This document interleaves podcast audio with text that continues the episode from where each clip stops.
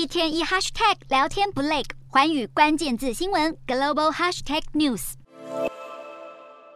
梨泰院万圣节惨案成为南韩史上最严重的公安事故之一。南韩警方针对事故成立四百七十五人的调查本部。旗下有科学调查组、受害者保护组和专门调查组。目前，警方已经掌握了案发现场周边的监视器影像以及社群媒体上的现场影片，仔细梳理事发经过，调查是否有引发事故的决定性因素。根据警方调查，主要事发现场是在汉密尔顿酒店旁的小巷子。这条四十五公尺长的巷子，宽度只有三点二公尺，已经是异常狭窄。当时人潮又是从两端往中间挤压，完全没有可以逃跑的地方。初步了解，主要伤亡都发生在五点四平，也就是约十八平方公尺的范围内。根据专家分析，每平方公尺站九个人就可能造成压力窒息。而调查显示，当时这十八平方公尺挤了约三百人，等于每平方公尺挤了超过十六人。目击者指出，即使人群开始倒下，后方仍有人持续进入窄巷里，结果一波接着一波倒在已经跌倒的人身上。